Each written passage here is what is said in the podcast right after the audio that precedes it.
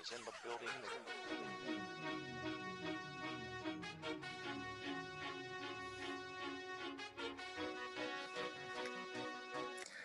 Fala, amigos do Hard Count, eu sou Vicente Brasil, estamos aqui no quarto episódio desse podcast que é entre amigos, um bate-papo que a gente faz bem legal, algo que a gente sempre fez assim entre o nosso, nosso círculo de amizade e agora estamos jogando para o mundo. E tô aqui com dois grandes amigos, dois enciclopédias, dois, duas carretas lotadas de conhecimento.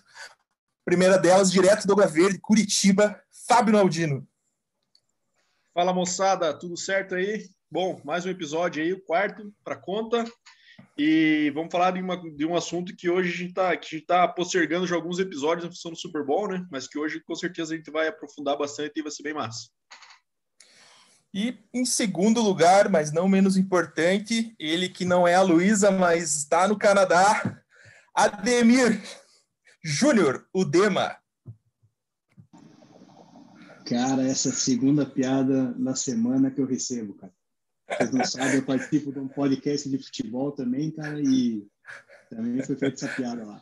cara, bem, eu puxei, eu puxei esse meme, né? Nem não é todo mundo que vai que vai recuperar essa essa, essa referência. Mas é isso aí, cara. Estamos aí pro nosso quarto episódio, sempre tentando melhorar aí para a galera poder curtir todos os nossos comentários sobre o futebol americano. E Dema, aproveitando que você já está no microfone aí, é, sei que você está com as notícias frescas da semana aí, cara. Quais são as quentes? Cara, na verdade, a notícia quente no momento, infelizmente, não é muito agradável, né? Saiu agora há pouco uma notícia aí falando que o wide receiver, former, né, wide receiver do San Diego Chargers e do Tampa Bay Buccaneers, Vincent Jackson, acabou sendo encontrado morto lá na Flórida, aos 38 anos de idade. Um jovem é ainda, e ele que se aposentou faz dois anos aí com problema no joelho, já foi três vezes Pro Bowl, né, já teve várias jardas, teve um recorde do Buccaneers de mais jardas recebidas em um jogo, também a recepção mais longa, 95 jardas, no mesmo jogo contra o New Orleans Saints em 2012. Então, é uma notícia triste para o mundo do futebol americano. Infelizmente, isso não é raro, né? A gente vê os caras aí, a gente não sabe a causa da morte ainda, claro, né? mas ser encontrado sozinho, assim, é geralmente é relacionado a drogas na maioria das vezes. Né? E infelizmente é comum esses caras que estão acostumados no nível da adrenalina, no nível de competição, no nível de exigência no dia a dia muito alto, né?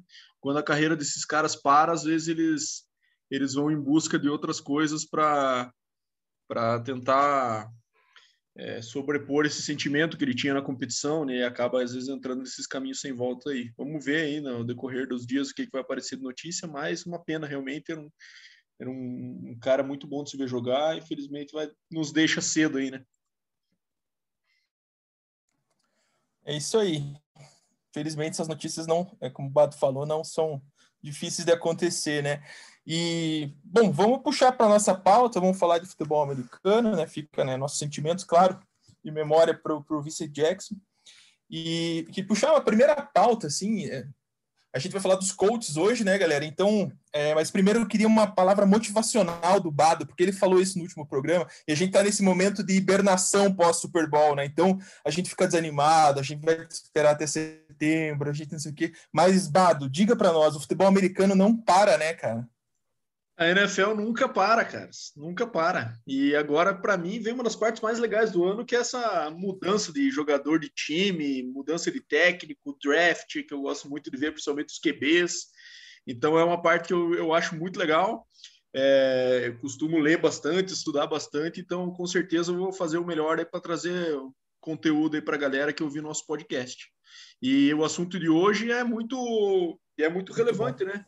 São às vezes mudanças aí que mudam o caminho de uma franquia com a chegada de novos treinadores. Então a gente vai aprofundar um pouco em cada uma delas, né? E, e tentar explicar um pouquinho o que, que a gente acha que os times estão tentando fazer com essas, com essas novas contratações. Muito bem.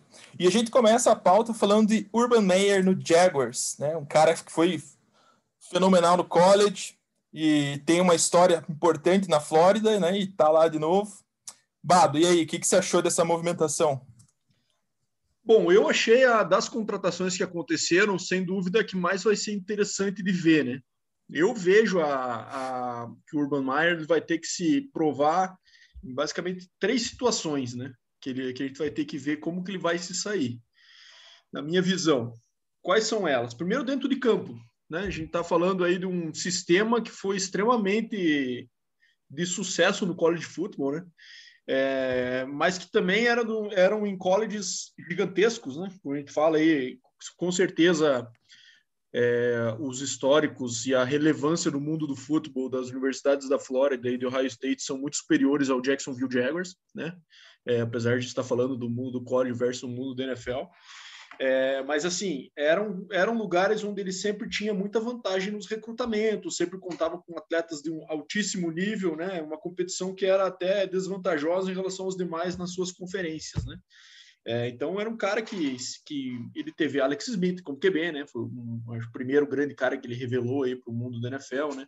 E depois em Flórida, incontáveis talentos que ele teve ali que depois tiveram carreiras algumas de sucesso, outras nem tanto na NFL, com Tebow, com Percy Harvin, com Aaron Hernandez, com Reddy Cooper, com Takil Spikes, Joe Hayden, assim, inúmeros daquele time de 2006 a 2010 do Gators que era fenomenal.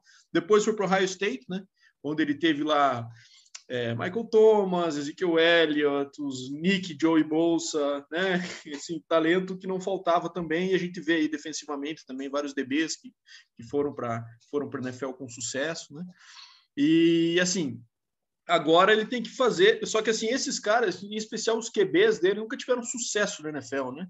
O melhor deles foi o Alex Smith, que é um cara de um nível mediano, digamos assim, na, na sua carreira aí ao longo do, dos anos, né?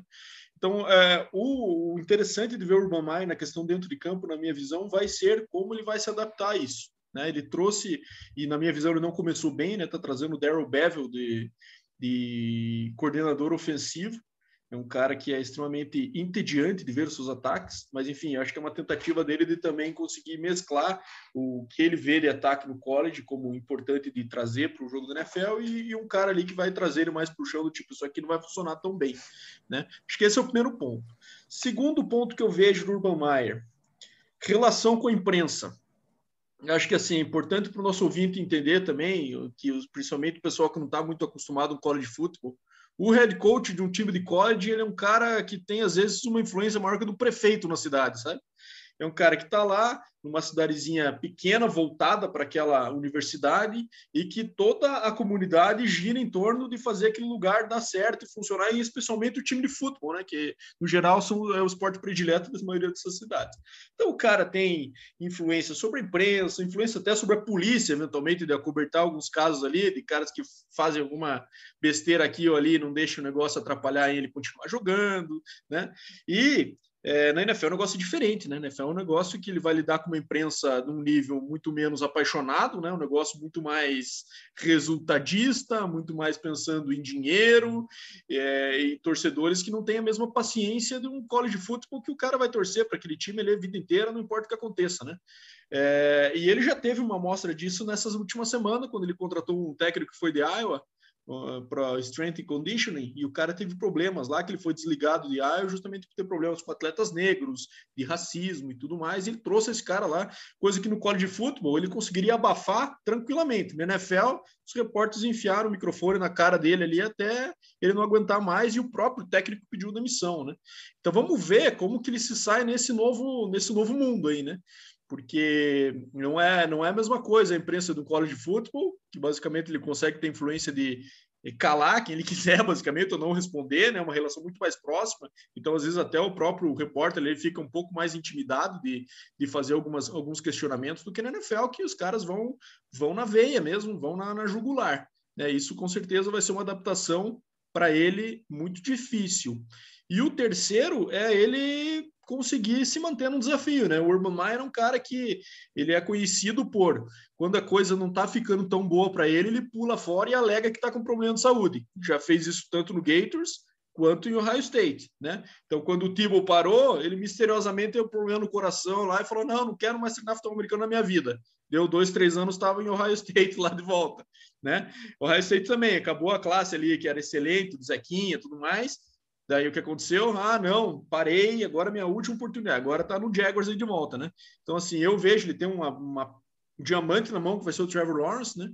Então, vamos ver se as coisas não saírem bem, eu me surpreenderia 0% que ele dissesse que realmente não, não dá, minha saúde está tá com problema aqui, nunca mais vou treinar futebol americano na minha vida, sair do Jaguars e depois de um ano assumir algum time de uma SC, de uma Power 5, que o cargo que esteja disponível, isso não surpreenderia nem um pouco, acho que quem acompanha o college football e vê essa, esse tipo de comportamento dele nos últimos anos aí. Então é, é um cara, acho que muito polarizador, assim, que vai ser muito legal de ver como que isso vai, como que ele vai se adaptar a todos esses cenários aí na NFL. E é legal um cara assim, né, dar uma chacoalhada numa franquia que nem o Jaguars, né? Porque tem algumas franquias que parece que estão sempre em rebuild, né? Então tá sempre voltando, né? O Jaguars teve 2017 com uma defesa muito boa, daí parecia que o segundo ano ia aprimorar, ia melhorar o ataque também, daí putz, caiu de novo, até chegar agora numa temporada de uma vitória de novo, né? E Deminha, antes de passar para você, só deixa eu pronunciar certo o nome do nosso querido Urban. É Mayer, não é Meyer, que nem eu falei. Vai, Demar, o que, que você tem sobre ele aí? Para mim era Urban Meyer também, mas o nosso especialista... É o Vucudado. É, é, vamos seguir o relatório, né? Então, já pegando o gancho ali que você falou, cara, o Jaguars teve a pior campanha no ano passado, uma vitória e 15 derrotas, né? Então, teve também o 20 melhor ataque da liga e foi o décimo aéreo e trigésimo terrestre. A defesa foi a pior contra a passe, a pior da liga, enfim. Ele vai ter esse desafio aí de tentar reconstruir o Jacksonville, né? Não vai ser fácil, porque você comentou ali em 2017, Jacksonville veio com uma, uma defesa espetacular, né? Que levou o time para os playoffs e tudo mais, né? Tinha tinha naquela equipe lá seis Pro Bowlers, né? Tinha o Jalen Ramsey, o AJ Bowie, o Calais Campbell, Malik Jackson, Yannick Gaku, acho que é isso que fala o nome do cara, e o Telvin Smith, né? Enfim, ele tinha uma defesa, o Jacksonville tinha uma defesa muito forte, né? Que dava a impressão que ia engatar para 2018 e não aconteceu, né? Acabou se desmantelando, né? O, inclusive, inclusive o front office acabou fazendo trocas ali meio que não caíram bem ali, questão do próprio Jalen Ramsey, o AJ Boy também foi trocado no passado, enfim, acabou que o time não não rendeu, né? Vamos ver como é que fica agora essa questão do Romero, que vai ter aí provavelmente o o, o calor ali, sensação, né, que é o melhor prospect aí dos últimos anos, o Trevor Lawrence. E ele vai ter peças ali para ajudar ele, né? Vai ter o Didi Chark, que é um bom receiver, Lavisca Chenot, Killan Cole. E na parte defensiva vai ter que ver como é que ele consegue se, se moldar, né? Porque o, o Bado conhece mais o Urban Meyer do que eu, não sei como é que é a questão de, de parte defensiva dele, se é muito boa ou não, com exceção ali do, dos irmãos Boss ali, que o, que o Bado citou. Mas na parte defensiva ele só tem ali, acho que acredito, o Miles Jack, né, de destaque lá em Jacksonville. É, Deminha, nessa, nessa situação defensiva aí, assim, é até difícil de medir a questão de sucesso dele no college, quanto é quando a gente vai conseguir ver isso transferido para a NFL, né? A diferença de talento é muito grande, né? É, em Ohio State, ele jogava numa conferência que na minha visão é uma das mais chatas de se assistir, sabe? E que o Ohio State leva de braçada assim há muitos anos, que é uma conferência que é a Big Ten, né? Que você vê times como Wisconsin, Penn State, é, enfim, que corre muito com a bola, né? E, e é um festival de punts, né? Então são ataques já não muito inspiradores assim, então a dificuldade e o Ohio State se destaca justamente por ter um ataque muito é, muito prolífico, assim, né, que mais spread do que de costume nessa, nessa conferência e que geralmente bota muita, muita vantagem no placar e fica colhendo depois os frutos disso nos jogos, né? Então é difícil, eu acho que assim, acho que ele vai ter que trazer, de fato, bastante assistente NFL aí na, quando ele está falando de defensivamente, né? É, ofensivamente ele é um cara muito criativo, acho que ele vai conseguir se adaptar mas defensivamente acho que ele vai ter que contar bastante aí com experiência na liga mesmo para conseguir fazer o negócio render bem de Jacksonville. O Jacksonville, inclusive, ele, se não me engano, nas últimas 10 temporadas ele conseguiu só uma temporada de playoffs, né?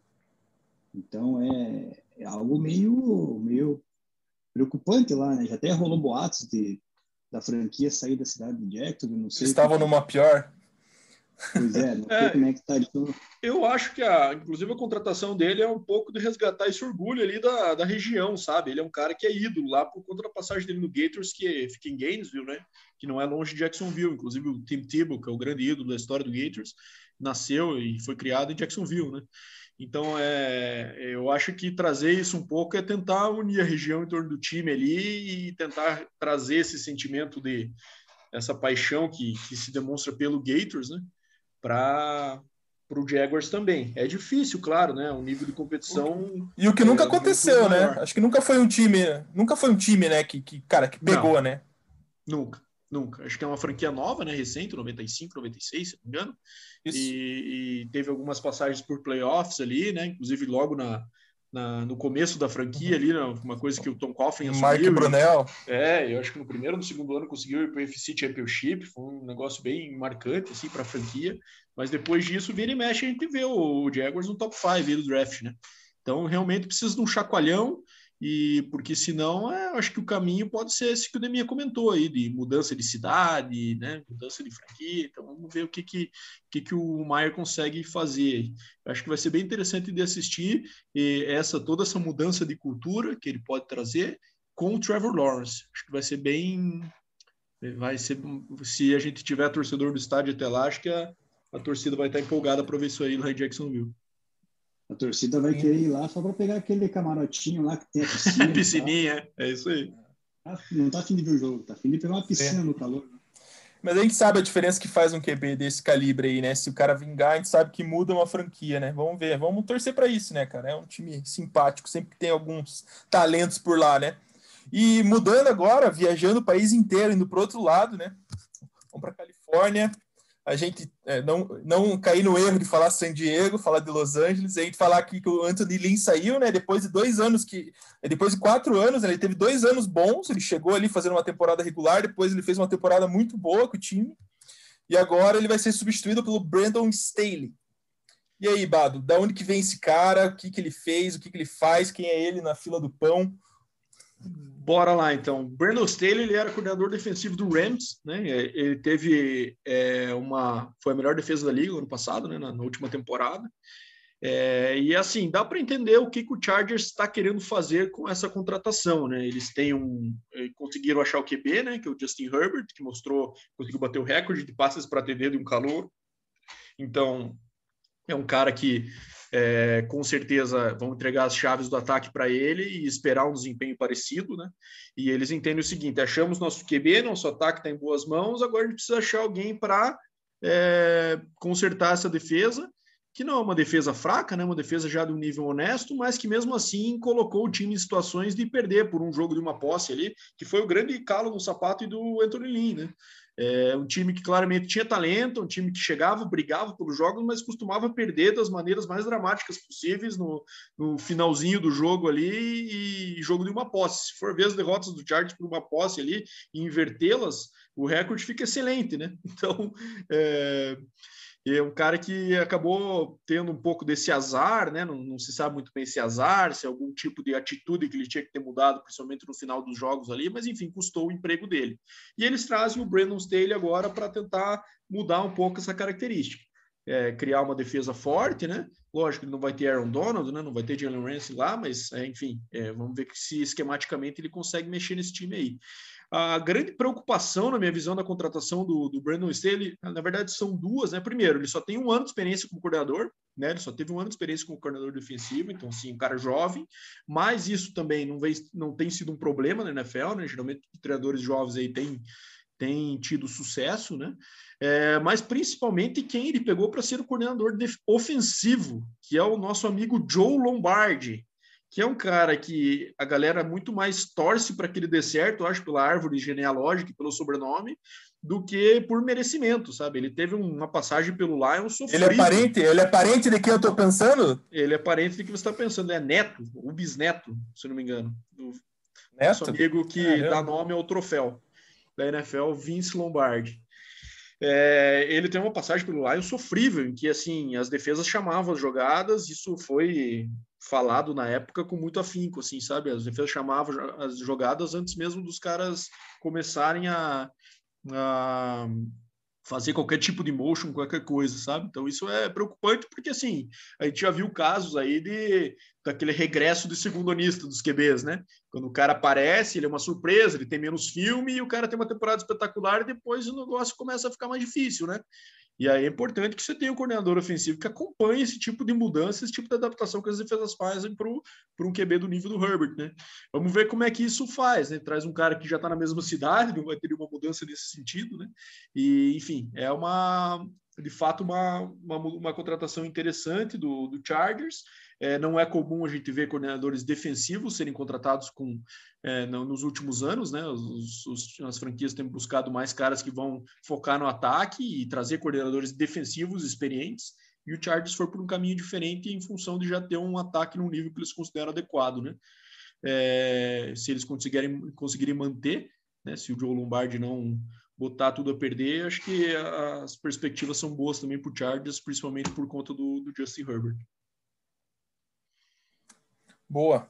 E a questão do. Você que conhece bem nessa essa divisão aí, cara, você, não, é, venha com a sua frieza analisando seu rival aí. Vou analisar bem, bem sem clubismo aqui, né? Não, o, o Chargers, ele, ele foi o terceiro melhor time da FC, né? Só ficou na frente do, do Denver. E, então. Foi terceiro eu... e penúltimo, né? Exatamente. para fazer Mais a... popularmente conhecido como penúltimo. Como não classificado. Como eliminado. É uma, é uma divisão difícil, né, cara? Tem Patrick Mahomes ali no Chiefs. É, a questão ali do Raiders estava bem ali com o com Derek Carr tal. Não sei como é que vai ser, se vai permanecer. Estão falando que talvez possa sair. Conversa para os outros episódios. O próprio Denver também está querendo mudar o quarterback, especula bastante. Mas o Chargers é, ele pegou isso aí que o Bado falou, né, cara? Ele, ele pegou o coordenador defensivo para ajudar ali o, o Joey Bosa, o Chris Harris da vida ali a, a dar mais, mais força para essa defesa, né? Porque o ataque, eles acharam o quarterback, né? Que é o Justin Herbert. Eles têm um running back bom, que é o Eckler. Tem o Keenan Allen, o wide receiver espetacular. Então, questão ofensiva, o Chargers acho que não tem tanto problema, né? Mais a questão defensiva de tentar encaixar ainda mais uma divisão que vai pegar Mahomes duas vezes pela frente, então tem que achar uma forma de anular né, esse jogo do, do Kansas City com Mahomes, Kelsey e Tyreek Hill. Então vamos ver se o Brandon Staley consegue impor né, todo essa, esse poderio que ele, que ele colocou lá em, com o Rams, agora no Chargers. Né? Eu acredito que pelo menos deixando um pouco mais difícil a vida da, do, do Kansas ali vai ficar um, uma divisão um pouco mais interessante de se assistir, né? Assim esperamos. Boa. Boa, esperamos sim. E o Chargers ele tem talentos, né? A gente observa assim, e são talentos de grande calibre, né? Você vê o Bolsa, você vê o Herbert como calor ofensivo do ano, então é, é, é uma expectativa grande em cima do, do, de fazer em torno dessas grandes estrelas um time, né? É mais fácil quando você tem, né, uma grande estrela nesse sentido assim, né? É, eu acho também, eu acho que é... Herbert, na verdade. É, eu acho que era o cargo mais. Eu, eu acho que era o cargo, era o melhor cargo que tinha disponível ali, sabe? Um QB novo que se provou ali como um talento, é um time que está longe de ser fraco, né? Um time muito mais, na minha visão, azarado, que precisa de alguma mudança de atitude do que um time ruim, né? É, então, assim, é um cargo muito valioso ali para disputado entre os candidatos, né? É, a gente pode questionar também o, Jaguars com a questão do Trevor Lawrence, mas acho que mais pronto para ganhar agora, se tiver uma, uma eficiência nessa transição, aí com certeza é o Chargers. Boa. Dema, você ia falar algo? Você ia complementar alguma coisa?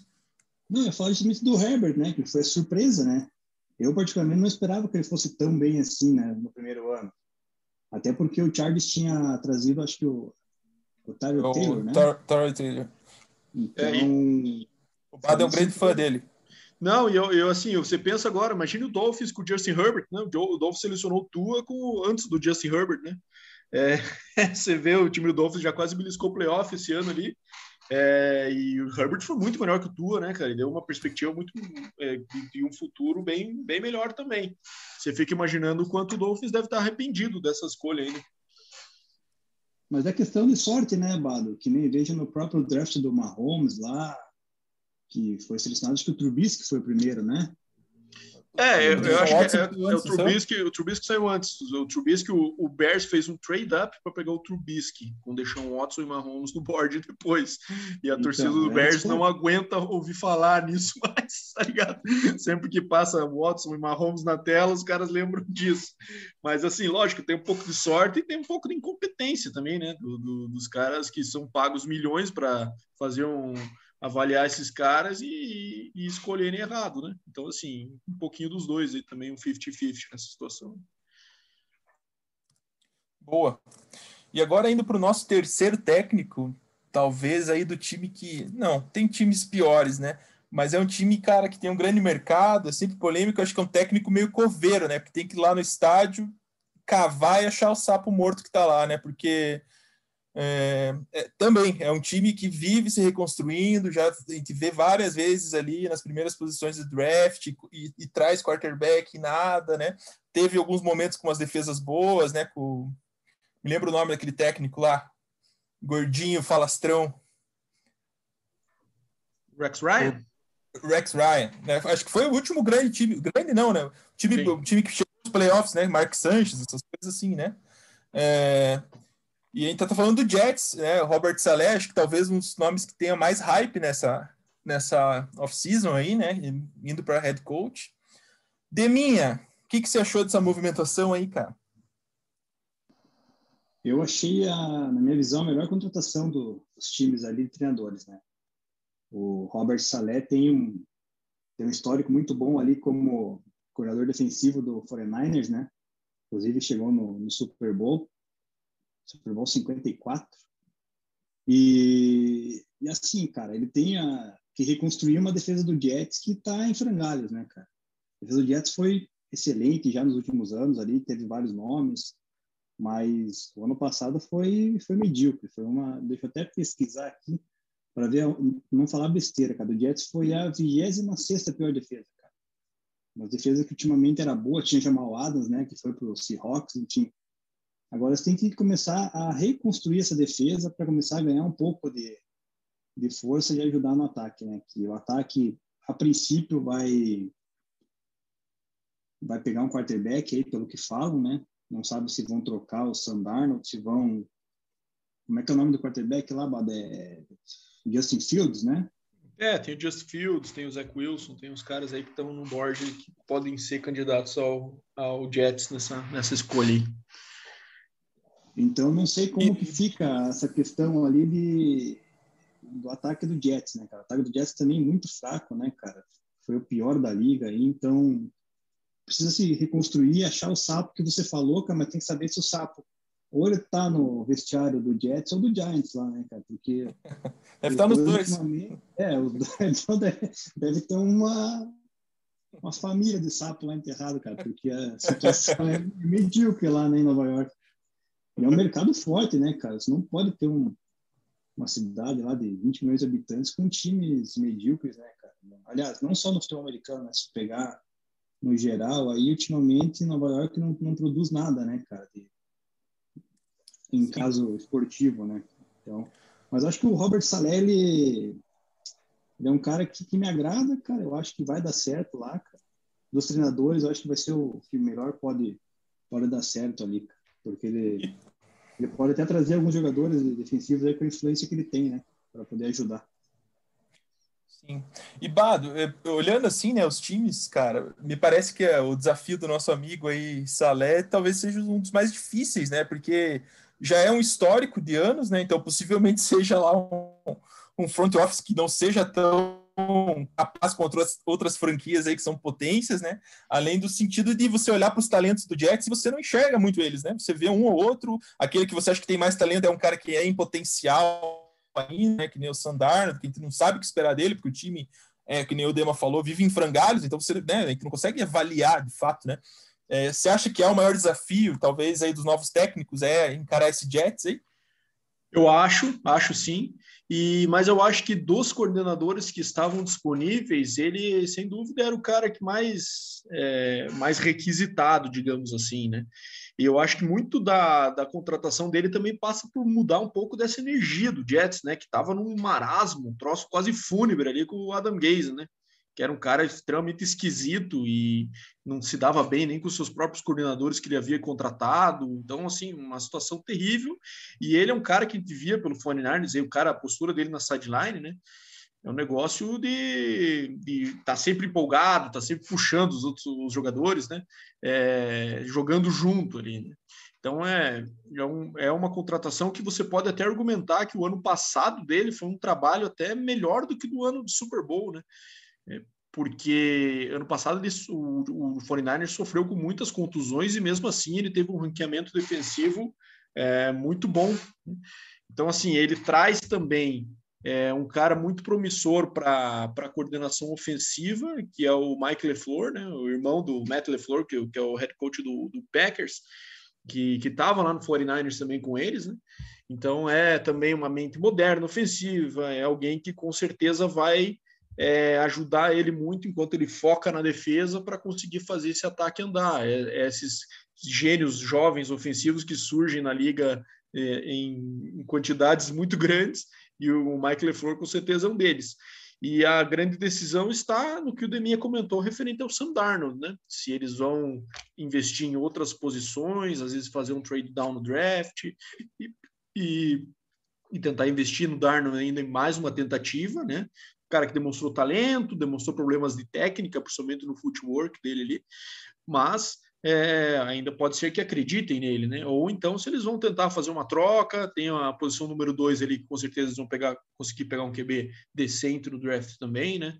É, como a gente falou, Zach Wilson, Justin Fields, né?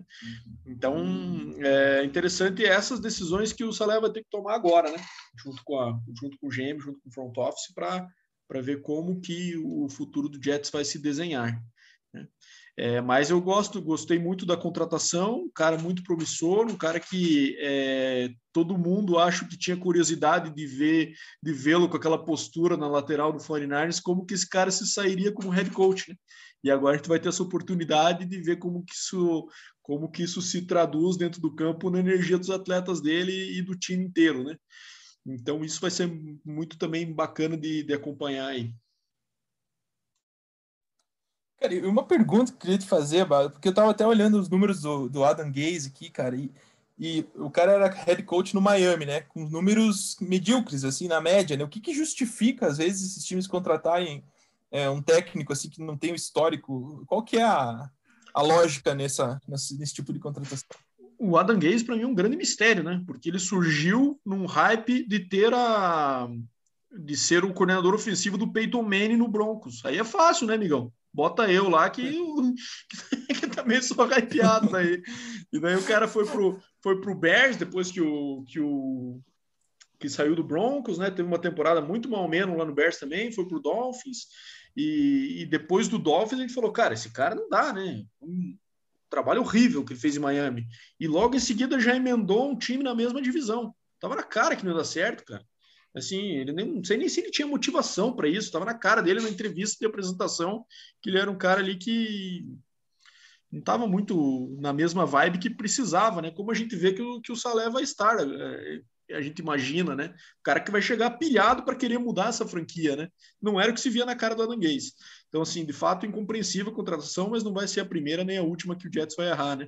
A gente já viu isso muito acontecer no passado, então, assim, é uma franquia que realmente tem muitos problemas. Acho que é a maldição do Belichick, que foi técnico deles por um dia, né? Antes de assumir o peito. muito bem, muito bem. E Deminha, vamos falar agora, cara, talvez da franquia mais desoladora da NFL, né? É, tirando o Jaguars, que é um time novo, né? Talvez o, o Lions seja o time mais loser que tem, né? É, pegando assim todo o histórico, por ser um time antigo, né? Um time tradicional, um time que joga no Thanksgiving. E você, como um Tyrande formado na escola Shannon Sharp, trago você para falar de Dan Campbell. Eu lembro desse cara, hein, cara? Era um cara que mais bloqueava do que pegava a bola, né? Mas mas lembra daquela barbichinha ali na, na sideline? Ali. E aí, cara, o que, que você achou dessa contratação? É, então, cara, ele muito parecido comigo jogando, né? Com exceção da barba. Bloqueava bastante, mas não pegava a bola nenhuma. Com exceção da barba. Com exceção da barba, que até agora, com 38 anos de idade, ai. Pintava Cara. com rolha o cavanhaque, né? Deu, queimava uma rolha e pintava o cavanhaque. Fazia aquela pintura da festa junina, né, cara? Ai, ai. Então, cara, falando do Dan Campbell aí, cara, bom, ele tem um, um histórico ali porque ele jogou lá no Lions, né? Não sei se isso interferiu na contratação dele ou não. E o Lions é, como você falou, né, cara, é um negócio patético, né, cara? A única coisa importante que ele faz é jogar no Thanksgiving, né? E mesmo assim, para para tristeza da gente que gosta de assistir um joguinho bacana, né? O Lions, veja bem, nos últimos 10 anos ali, ele, ele só foi três para três pós-temporadas, cara, com o Stafford Calvin Johnson, né? Hall da Fama aí agora. Mas fora isso, cara, o Detroit não, não faz nada de interessante, né? Tanto é que agora tá trocando aí o, o trocou né, o Stafford pelo Goff, mais algumas escolhas. Então, não vai interferir ainda para esse draft de 2021, acredito que mais para o futuro, né? Talvez eles possam tentar colocar a franquia no eixo ali, trazer algumas, algumas peças, dar um, dar um jeito, né? O Dan Campbell, que, que, que ele era ele era assistente técnico lá no, no Saints do Sean Payton e também treinador de Tyrande, né? Então ele conhece bastante da parte de ataque. Então, mas agora a questão é o que que ele tem de ataque para para produzir ali no, no Detroit. Ele vai ter o Jared Goff? Deixa eu ver, deixa eu pensar aqui, cara. Tô tentando achar alguém, cara, interessante ali que eu não consigo, cara. Kenny Golladay. G. Sim, mas Kenny Golladay, é o free Swift, né? Mas se não me engano, o o Golladay é free agent, né? Pode sair, não sei, enfim. Não sei se vai permanecer lá, lá em Detroit. É, então, cara, assim, ele precisa de peças, né, para mostrar o serviço dele, né? Porque lá, sendo assistente do Sean Payton ali com, com Saints de Breeze, Michael Thomas, Alvin Kamara e um monte de coisa, é fácil, né, cara, você mostrar serviço. Agora no Lions ali, que é uma franquia, né, que já não vem, já não vem bem faz tempo, já não participa de playoffs, já não tem jogadores ofensivos. O último grande destaque deles aposentou cedo, né? Poderia estar jogando aí ainda, que, é, que foi o caso do Kevin Johnson. Então, uma divisão que tem Aaron Rodgers, né? É complicado para eles, cara. Na parte ofensiva, não sei o que, que ele pode trazer, né? De, de experiência, dependendo do que vai ter de jogadores, né? E defensivamente, tem que ver quem vai ser o coordenador defensivo dele, né? Deixa eu dar uma olhada aqui. Aaron Glenn. Parece que vai ser o Aaron Glenn. Eu vou te falar a verdade, eu não conheço esse cara. Você vai poder falar um pouquinho melhor sobre ele. Mas ele tem que ter muita experiência e trazer jogadores bons ali, cara, para dar um auxílio pro Campbell, né? Senão o trabalho dele vai durar um ano e tchau, né, cara? Não tem o que fazer. Não tem muita, muita solução. Isso que eu ia falar, Bado. É, o Campbell ele vem, né, com, como um cara aí com menos experiência que os outros aí, né, que os outros técnicos que a gente falou. E é um cara que daí, geralmente o que acontece é a contratação de, de, de coordenadores ofensivos e defensivos mais experientes para dar esse respaldo, né, para o head coach, Sim. né. Então, vi que o Anthony Lynn já foi para o ataque, né, então saiu do Chargers, foi para o ataque do Detroit, vai comandar o excelente Jared Goff, vamos ver o que, que vai dar. E aí, Bado, o que, que você achou dessa movimentação? O Lions Leon, de novo? Olha, eu assim, a gente falou de três franquias agora, de Jaguars, de Chargers, de Jets, que na minha visão a tendência é as coisas irem melhor do que estavam, né? Eu não acho que isso vai acontecer com o Lions, sinceramente. Eu acho que tem tudo para dar errado isso aí. Eu explico por quê. O Dan Campbell é um cara que a gente falou, né? Já jogou ali, a gente até lembra dele, dele jogando, um Tyrene bloqueador, os números deles não são nada empolgantes quando você vai olhar os números da carreira dele. Ele era um cara da escola do Parcells, né? até jogou para o Parcells em Dallas. É, o Parcells é um técnico daquele estilo durão, daquele coach à moda antiga, disciplinador, né? É, defesas muito fortes, jogo corrido, é, aquele técnico que é visto como é, o poderoso chefão, digamos assim. Né? Isso é um negócio que funcionava muito bem nos, décadas de 80, 90. Hoje em dia, os atletas estão em outro nível, precisam ser motivados de uma outra forma, né? É, eu não, não, vejo como isso vá motivar um cara fazendo o discurso que ele fez, por exemplo, na coletiva, que para mim foi um negócio muito esquisito, beirando bizarro é, a coletiva de apresentação, que é aquele momento ali, quando geralmente é um negócio mais pomposo, é, que fazem algumas promessas para o futuro. Ele falou que vai quebrar os dentes, se cair, vão levantar, vai dar no joelho de novo. Negócio esquisitíssimo de ver o head coach falando, mas é, é o jeito, o estilo do cara, né? É um cara que é conhecido por ter um técnico motivador, um técnico que vai colocar toughness, né? Que aquela o time ser durão, o time ser é, brigador, digamos assim. É, é um time, é o cara que com certeza no primeiro treino do ano vai fazer o Oklahoma Drill para ver os caras quebrando cabeça lá. Só que é um negócio que hoje em dia, com os novos, os novos métodos de treino no NFL, com pouquíssimo contato, né? É, treinos limitados, tudo isso é muito monitorado, até por questões de concussão e contusões, tudo mais, pela Associação de Jogadores. É, eu não vejo como isso se encaixa muito bem, sabe? É um técnico até jovem na questão de idade, mas com uma mentalidade antiga, na minha visão. Né? E o ponto positivo que eu vejo é a contratação do Anthony Lynn. Isso que você comentou é, é geralmente o que acontece mesmo, bro. E daí a gente está falando aí do, do Anthony Lynn, que fale o que quiser dele como um head coach do Chargers quanto a é, gerenciamento de jogo e tudo mais, mas ofensivamente o Chargers sempre foi um time é, que incomodou, né? E, e, o desenvolvimento do Herbert na última temporada aí não é algo que se possa jogar fora também, não. Então, vamos ver o quanto ele consegue transformar o Goff em um QB de, de números mais, mais empolgantes do que ele tinha em St. Louis, né? Em St. Louis, em Los Angeles. Né? Então, é, eu acho que essa, esse é o ponto positivo da contratação. É, vamos ver, é, ele de fato jogou em Detroit, tem uma certa identificação com a, com a cidade, com a franquia, mas eu não, não vejo isso se traduzindo assim de uma maneira muito é, muito promissora para os torcedores do Lions, sabe? É, eu acho que ele vai falar do Texans depois, que eu acho que foi a pior, sem dúvida, mas acho que o Lions está beliscando fácil ali essa um prêmio de contratação mais esquisita dessa off-season. Vai ver o, né? o Oklahoma fez problema na cabeça do, do Dan Campbell, né, cara, que você citou ali, né? Naquela época que ele jogava, não tinha tanto, tanto problema de protocolo de concussão como tem hoje em dia, né? Então, vai ver naquela época bateu demais a cabeça e ficou desmiolado, cara. É, ele teve é. até uma passagem interessante pelo Dolphins como interino, depois que ele substituiu o Joe Philbin. Não sei se vocês lembram do Joe Philbin, aquele careca que Lembra. parecia um morto-vivo na sideline, né? Parecia, parecia o Gollum. É, então, então o, cara, o time sai daquilo ali para um cara que é pilhadão, que quer bater cabeça, tudo mais. Lógico que vai ter uma um up na motivação ali, né? Mas não sei se é um negócio sustentável por anos e, e até como a gente comentou, né? É, as, as, as, regras de treinamentos e de contato vem mudando muito no NFL ao longo dos anos, né? E os técnicos que são mais modo antigo costumam sentir muito isso, né? Como se eles estivessem sendo privados de poder trabalhar com os jogadores.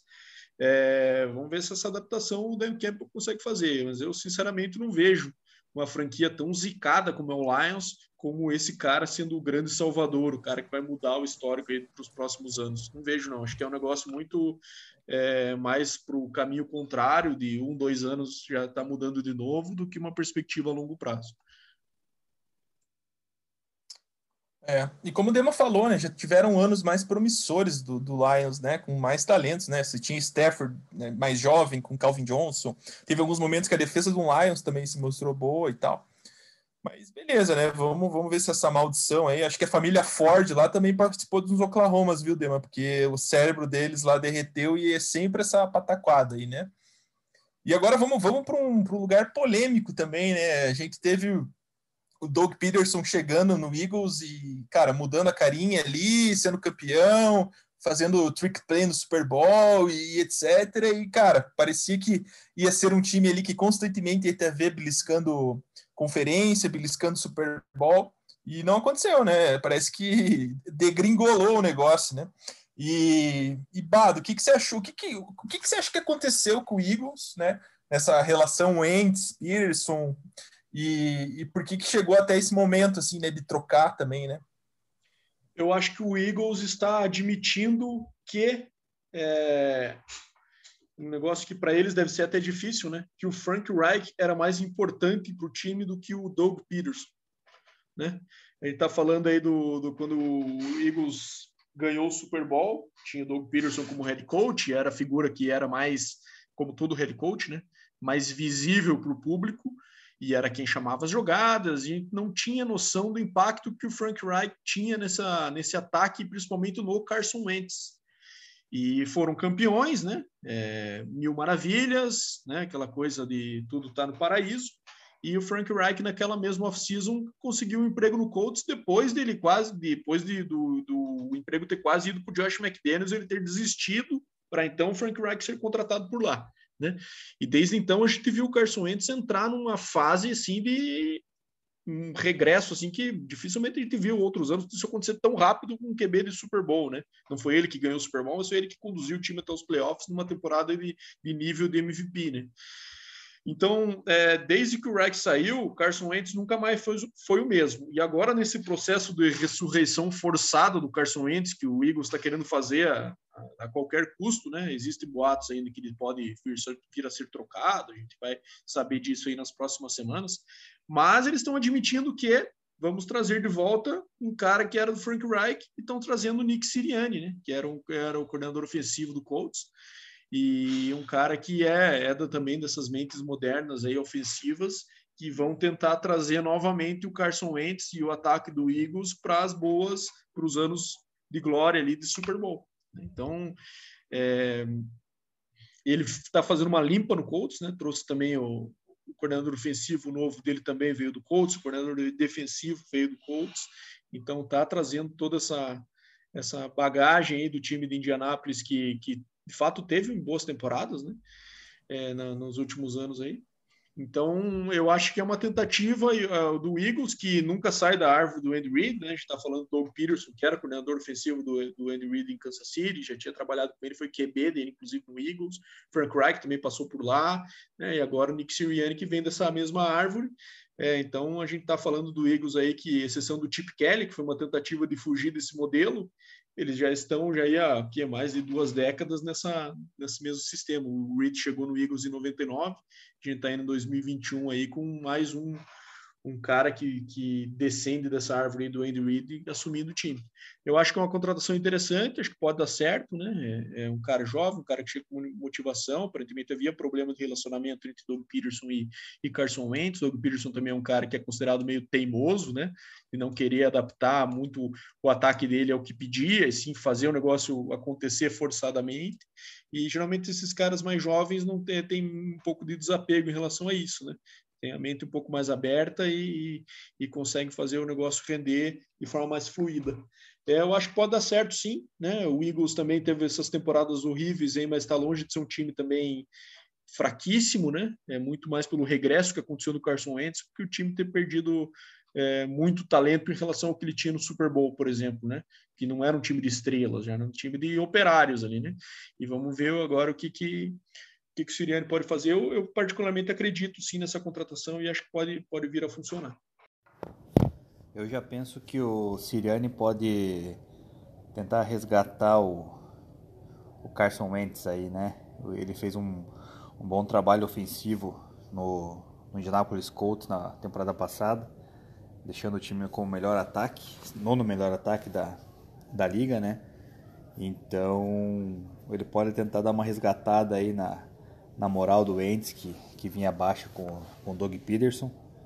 E quem sabe fazer a franquia de, do Philadelphia voltar a, aos eixos, né? Franquia que tava, que tava, parecia, como você falou muito bem ali, né, Brazo? Então, é, esse resgate do Wentz acredito que possa ser muito importante pro, pro futuro da franquia, né? Não investir em outro quarterback, nem até mesmo no Jalen Hurts? Cara, eu não vejo muito futuro no Jalen Hurts, cara.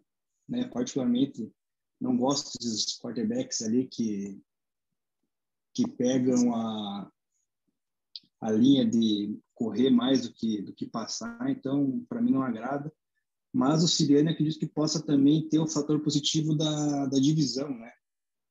a divisão da NFC East é, se você pegar o ano passado, é uma divisão ridícula, né, cara? O time que foi para o Super Bowl ali ganhou seis, sete jogos, então ganhou menos do que do que perdeu. Então, eu acho que devido a, a, a, esses adversários também pode ser que o Eagles venha a se reerguer novamente, né? É uma franquia interessante de, de, se ver jogar, né, cara? Então, particularmente gosto de, de, assistir o Eagles, não só de agora, mas antigamente, não tinha Terry Owens, McNabb, né? Sempre teve bons jogadores da franquia de, de Filadélfia, então vamos, vamos torcer para dar certo aí, cara. Pelo menos é uma das que eu torço para que, que se encaminhe ali. É, é, um time que, que sempre foi tradicional, assim, né? Sempre é, sempre, né? Enfim, um time tradicional e que chegou ao Super Bowl aí agora recentemente, né? Que era até uma piada pronta, assim, né? Então é legal e ganhou, ver... né, cara? E ganhou, é. E é legal ver o Eagles se, se recuperando, é uma cidade importante, né, nos Estados Unidos, né? E, e tem é, tradição, né, nos esportes americanos. Principalmente no, no boxe, né? tem o rock balboa. Principalmente com o rock balboa. é o destaque da cidade, né? E caras, vamos migrar aqui agora, vamos para Atlanta falar de Arthur Smith, que foi contratado. Falcons também, né, que parece que entrou em parafuso naqueles últimos cinco minutos do Super Bowl que eles jogaram, né? Porque era ali que começou a ruína, né? E era, era um time ali que era para ter ganho o Super Bowl, né? o Brady ali conseguiu porque era o Brady, né? Se fosse algum qualquer outro time, ele talvez não chegasse nessa essa. Então, o que, que, vocês acharam? Eu acho que esse cara é um cara que vem né, de um time que surpreende muito, que surpreendeu muito, é, que tem, né, tinha no Derrick Henry, trouxe de novo o Tannehill, né? Então, Dema, o que, que você achou dessa contratação aí do, do Falcons? Essa vai polemizar, hein, cara. Tenho, tem um amigo meu aí no outro grupo de fantasy que é torcedor do Falcons fanático, cara fica meio irritado quando a gente comenta do Falcons lá, né? Não gosta muito, mas a gente costuma usar a expressão falconizada, né? Depois daquele 28 a 3 no Super Bowl que o Falcons estava praticamente com a mão na taça, né? E entregou a paçoca. É, o Arthur Smith ele fez um trabalho fantástico ali, né? No, no Titans na parte ofensiva, mas ele grande fator é que foi mais correndo, né? Com o Derrick, Derrick Henry, né? Então, ele não tem um running back agora em Atlanta. Dificilmente, eu acho que não vão renovar com, com o Todd Gurley, que além de tudo é bichado, né? Sofre lesões aí frequentemente. Então, vamos ver como é que ele vai se adaptar no Falcons. Ele tem lá o Matt Ryan, né? Foi MVP de quarterback, né? Tem, tem potencial para lançar 5 mil jardas aí, como diz o, o meu amigo do Falcons. Tem as peças ali, tem Julio Jones, tem o Calvin Ridley, tem o Tyrande, o Hurst, enfim, tem bastante peça boa ali para o Falcons produzir, né? Então ele vai ter uma, digamos assim, uma mão cheia ali para o ataque render, né? Defensivamente é a preocupação, né? Porque a defesa do Falcons, especialmente defendendo passes, foi horrorosa, né? Foi a pior da liga. Então tem que ver, tem nomes de promissores ali que eles pegaram no draft, o cornerback, e tudo mais, mas o Falcons, cara, ele tá numa num estágio que tá meio estagnado, cara, né? Depois que teve derrota no Super Bowl, parece que tudo indica que não vai para frente, né, cara? Matt Ryan já tá ficando velho, já não tem tanta idade, não sei até que ponto vai aguentar, como é que vai ser o futuro lá do, do Falcons com relação à posição de quarterback, né? Enfim, eu acho que vai depender dessa temporada aí. Se ela for boa para o Falcons, eles podem começar né, tentar engatar alguma coisa e sonhar com o Super Bowl. Senão, vai ficar aí uns 10 anos só na, na beirada ali, porque a divisão também é, é bem concorrida, né? Tem o, querendo ou não, com a aposentadoria do Breeze, eles, eles ganham um, um passo acima, né? Eu posso dizer assim, porque o Saints ele acaba é, ficando pior, né? Na questão de quarterback, ainda mais se eles forem com o Jamie Winston mas tem o Tom Brady Tampa Bay, né, o atual campeão do outro lado. Então, vamos ver como é que o Matt, Ryan, o, o Arthur Smith vão, vão aguentar essa temporada aí para fazer frente ao campeão, né? Não sei se é nessa linha que vocês acham. Eu, eu acredito que vai ser mais ou menos isso aí, né, cara? Vai pesar bem. Eu, Pronto. sim, eu queria ouvir do Bado se o Matt Ice tem, gel, é, tem gasolina no tanque ainda. Olha, eu acho que não muita, viu? Se tiver, tá na reserva já.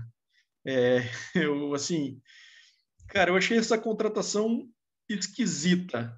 Não deu match, assim, porque ele fez no Titans, porque ele vai encontrar elenco no Falcons. Talvez eu acho que é o principal fator para mim. É, foi, de fato, um trabalho muito bom que ele fez no Titans na, na coordenação ofensiva, num ano que o Titans teve, tinha uma defesa horrível, né? Conseguiu avançar, nos, é, avançar para os playoffs aí, é, muito devido ao seu ataque e principalmente ao desempenho e ao ressurgimento da carreira do Ryan Tannehill. E é, que chegou a ser contratado por Titans para ser reserva, acabou assumindo e desde então ali a gente até viu vários gráficos desses durante os anos, durante o último ano aí de, desde que ele assumiu de, de titular, comparando com os grandes QB da liga, com o Patrick Mahomes e os números eram muito semelhantes, né? É, só que assim, um ataque baseado em quê? Um jogo corrido fortíssimo, com um monstrengo absurdo ali, que é o Derrick Henry, né? Que é um cara que tem um porte físico e de uma velocidade para a posição é, esses dois fatores somados que a gente não vê nenhum outro cara assim, né? E um QB que abusa muito do play action, né? um ataque que abusa muito do play action por conta desse, desse jogo corrido muito forte, e um QB móvel. E daí ele é contratado por um time que tem Matt Ryan, que é o QB provavelmente mais sacável da liga dos últimos anos, né? Parece que ele tropa para passar já. de chumbo? É, sapatos de cimento, ele, ele dropa para passar já pensando em ser sacado, né? E um, um, backfield com, sei lá, Todd Gurley, que é um jogador que se machuca mais que o Jonathan, lateral direito do Atlético Paranaense. Então, assim, é difícil de, de entender qual que foi a mentalidade, vai exigir muita adaptação, mas aí que é estranho, né? Você contrata um técnico que faz um bom trabalho com um certo tipo de elenco para que ele tenha que se adaptar em outro lugar. O cara pode ser muito bom nisso e venha dar certo, né? Mas é complicado. E assim, ele, na minha visão, começou muito mal na, na, e ele provavelmente vai assumir muito da coordenação ofensiva e está trazendo esse cara mais por ter algum background, algum conhecimento dele no, na carreira. O, o, cara que era QB de, é, coach de quarterback no Chicago Bears. Chicago Bears, meu amigo, que é um time que não tem um QB, cujo líder em jardas de sua história chama-se Jay Cutler.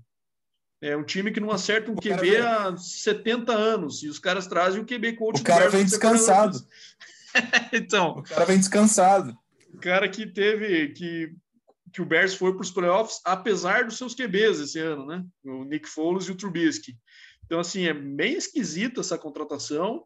Pode vir a dar certo. Ele é um cara que mostrou de fato é, uma um uso do seu elenco de forma muito positiva no Titans, né? Vamos ver o que ele faz. Eu tenho dúvida se, se o Falcons vai querer seguir com o Matt Ryan ou se, por exemplo, vão seguir por mais um ano e tentar pegar um QB um pouco nesse draft para já é, começar a lapidar para os próximos anos, assumir quando ele, quando ele sair, né? Eu, o, o, dono do time, que o Arthur Blank já falou que ele, que ele espera que realmente Matt Ryan, Julio Jones, esses caras permaneçam, né? Então, quando você recebe já uma direta dessa do, do patrão, já é um negócio que você pensa duas vezes antes de fazer uma mudança, né? Então, vamos ver. É, de fato, não sei, achei esquisita, não boto minha mão no fogo, não. É, não acho que é uma contratação horrível, como é do Texas, por exemplo, ou a do Lions, mas eu, eu tenho várias ressalvas assim que me fazem não acreditar muito que isso possa dar certo. Vamos ver, pode ser que tá cheirando uma transição assim de mudança de jogo, de estilo de jogo, porque o, o Falcons ele tem uma pique alta ali, né?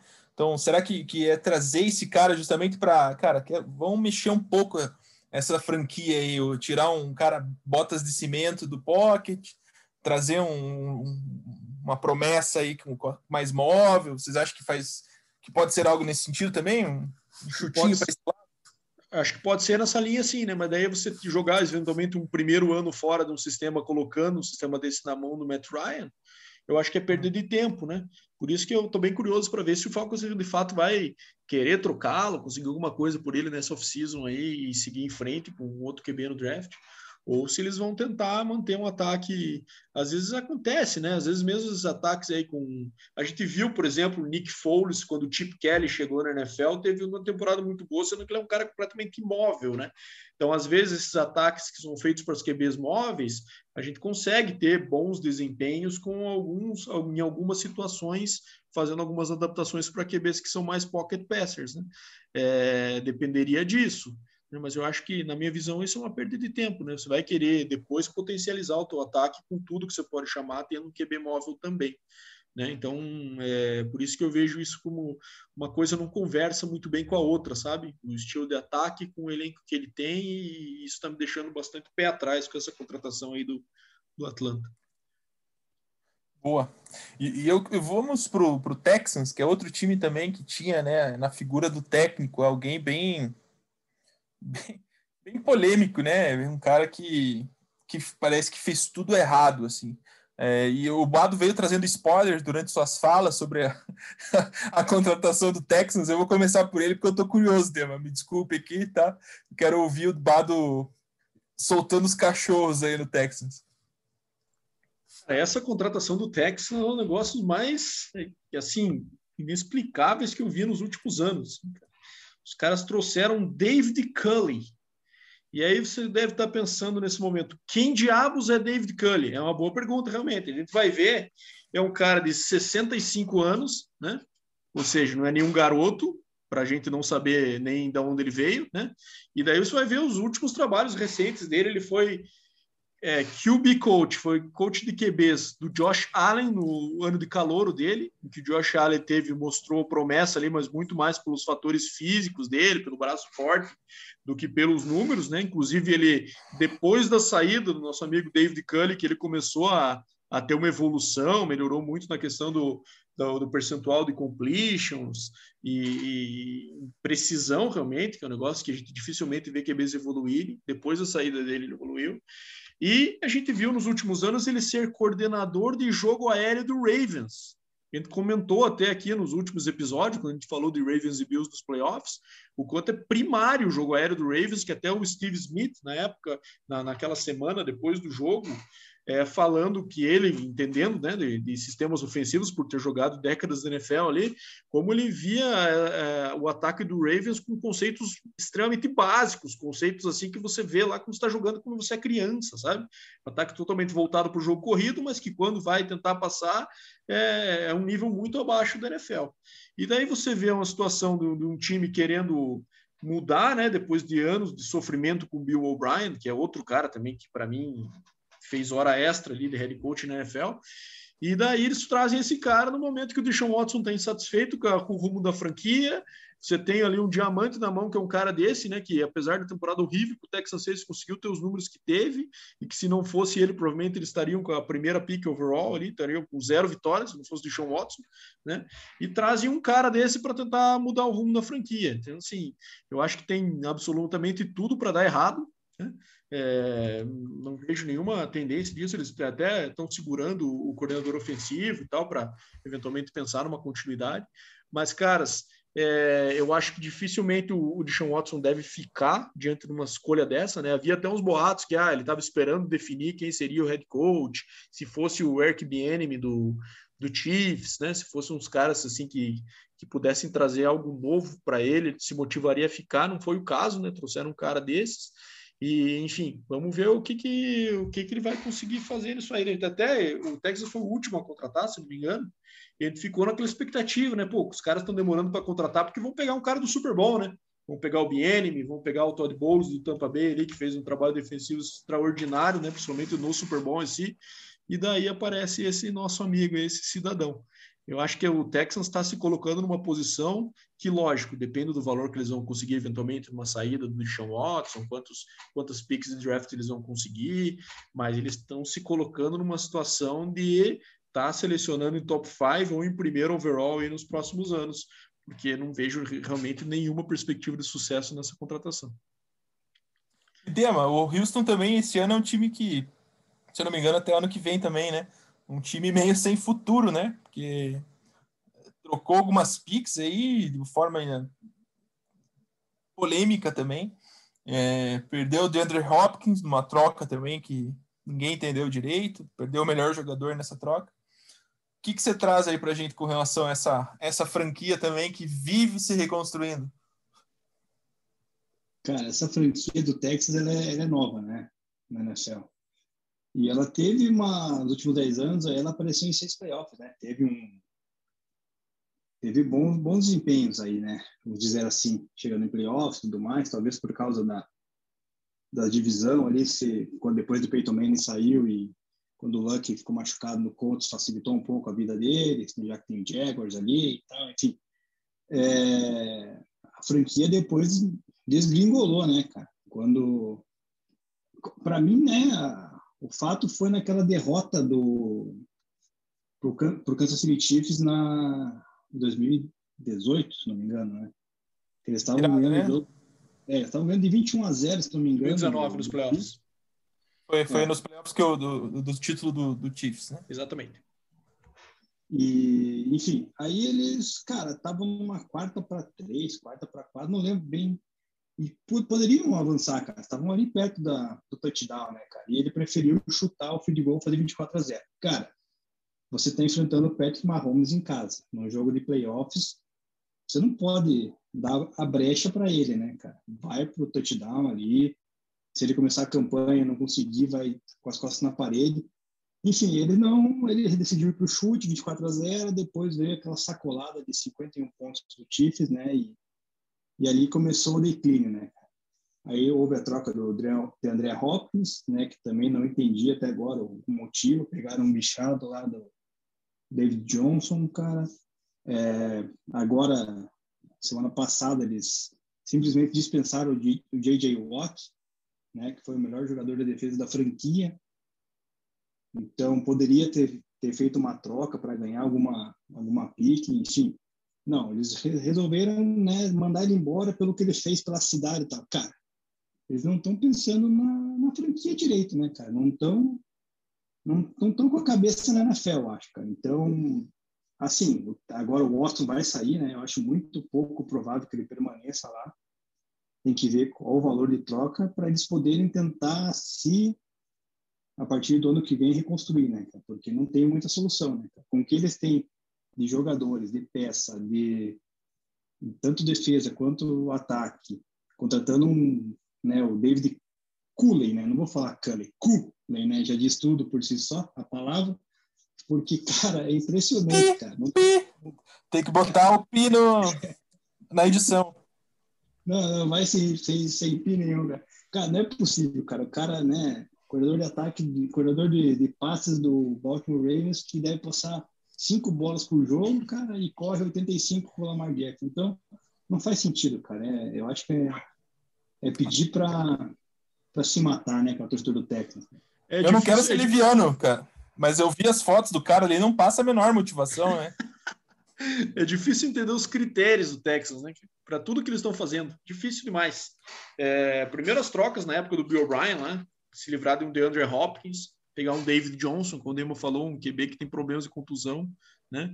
Agora, provavelmente vão trocar o Deshaun Watson, não seguiram o que tinham combinado com ele, por isso que ele está saindo. Trazem esse técnico, né? É, e as, os métodos de contratação foram, inclusive, muito questionados, né? Os caras usando até uma metodologia meio esotérica lá para tentar receber alguma mensagem para saber quem que eles tinham que contratar. Trazem um treinador desses, né? Estão sem picks no draft. E realmente, uma perspectiva, acho que é pior, das piores possíveis para o torcedor do Texas aí para os próximos anos. Não, a cidade de Houston tá que nem de Nova York, né, cara? Tá, tá fadada ao fracasso, não é possível, né, cara? Porque veja no basquete lá a franquia do, do Rockets lá, cara, né, com James Harden, com Westbrook, não deu certo, cara. E no beisebol tiveram que, lá, no beisebol tiveram que garfar, né? É, tiveram que fazer lá, roubar sinal para poder ganhar uma, uma World Series, cara, parece que a cidade tá, tá com um sapo enterrado lá também, cara. Tem que ver o que acontece lá. Tem bastante sapo espalhado aí. Então, acho que passamos por todos os coaches, né, galera? É... Deminha, último giro de notícias aí, cara. É... Parece que o Brady se machucou, foi durante a parada ali de comemoração do título? É, o Brady ficou meio maluco lá, né, na comemoração do, do sétimo título dele lá, cara, arremessando o Vince Lombardi, tem a, a menina lá que esculpiu o troféu, sei lá o que que é, já reclamou, quer pedir desculpa, cara. E, e, saiu uma notícia falando que ele pode ter que fazer uma cirurgia no joelho esquerdo, né? Para reparar alguma coisa, uma coisa estranha, porque durante a temporada ninguém se falou nada disso, né? Ninguém comentou de nenhuma lesão que ele pudesse ter tido. Enfim, se ele fizer a cirurgia aí, acho que é para durar mais uns 10 anos e ganhar mais uns 15 canecos. Não é possível, né, cara? O cara é. Ô, Bado, você é alguma coisa? O joelho do Brady? É, não, eu fiquei surpreso com a notícia porque aparentemente o Brady usa o joelho dele, né? É, que ele vai ter que operar. Então, isso eu achei que ele não tinha. É realmente bastante atenção. Então, fica essa, esse, essa novidade aí para o assunto, né? E além disso, a gente teve mais dois QBs aí, né? É, que também vão passar por, por cirurgias, né? O Mahomes, Patrick Mahomes, passou por uma cirurgia no pé, né? É, em função daquele problema que ele teve no jogo contra o Cleveland. É, aparentemente o problema era sério contra o Bills, é, o negócio que ele conseguiu, acho que lidar bem, não foi muito muito exigido, mas no Super Bowl que ele teve que correr as famosas 497 jardas antes dos passes ou sacks, aí ficou evidente que ele não estava na, 100% das condições, ele estava mais devagar que de costume, né? Fez operação, vai alguns meses de recuperação aí, mas ele também pode aproveitar para curtir a, a filhinha dele que está para nascer. E outro é o Trevor Lawrence, né? Trevor Lawrence também fez uma cirurgia no ombro esquerdo, então não é o ombro que ele lança, né? Então isso também já é, motiva menos de preocupação para a torcida do Jaguars, mas também vai, vai impedir que ele participe das atividades de off-season aí com o time até, até o training camp. É, a gente está falando do Jaguars porque é basicamente uma certeza que ele vai ser, vai ser selecionado por lá, né? Mas, enfim, acho que em anos anteriores isso poderia fazer mais falta, mas como a gente ainda está nessa situação de Covid, provavelmente os trabalhos off-season já seriam mais remotos também, acho que é algo que não vai fazer tanta diferença assim na carreira dele. Acho que das notícias era isso que eu tinha para passar aí, pessoal.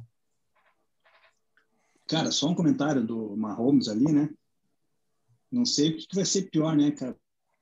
Recuperar a lesão ou ter que aguentar a mulher dele, né, cara? Porque não vai ser fácil, né, cara? Ficar em casa ali de molho, cara, com a mulher dele gritando do lado, né?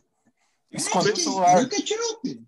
Esperamos que ela se comporte dessa forma apenas no estádio. Né? Ele tinha que se... ele tem que esconder o celular do irmão dele e dela, pelo amor de Deus. isso aí. Então é isso, né, galera? É...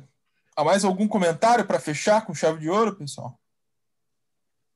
Acho que passamos ali. Acho que não, aí. cara. Acho que passamos. Joguei a bola para cima e os dois falaram junto. Fala, Dema. Podemos programar aí o próximo programa já, dar spoiler? Não, que, que vamos, vamos ser na surpresa aí, cara. O que, que vem? O que, que vem? Acho que a gente tem a off-season chegando, né? Draft, análise de draft, análise dos prospects aí que vão de cada posição também, que a gente vai poder falar. Então tem bastante coisa para a gente elaborar aí para os próximos episódios. Beleza. Então é isso, galera. Muito obrigado por, por vocês estarem até o final aqui conosco. É sempre um prazer falar de futebol americano e dividir com vocês aí o que a gente acaba lendo, acaba estudando e acaba conversando entre nós. E agora, que nem eu falei no começo, jogando para o mundo. Aí. Espero que vocês estejam gostando do nosso podcast e tragam feedbacks, devolvam para a gente aí impressões de vocês, comentem no nosso, nosso Instagram, mandem mensagens para nós para a gente conseguir trazer cada vez uma melhor experiência para vocês. Bom dia, boa tarde, boa noite e até a próxima. Coming real, it's the next episode. episode. episode. episode.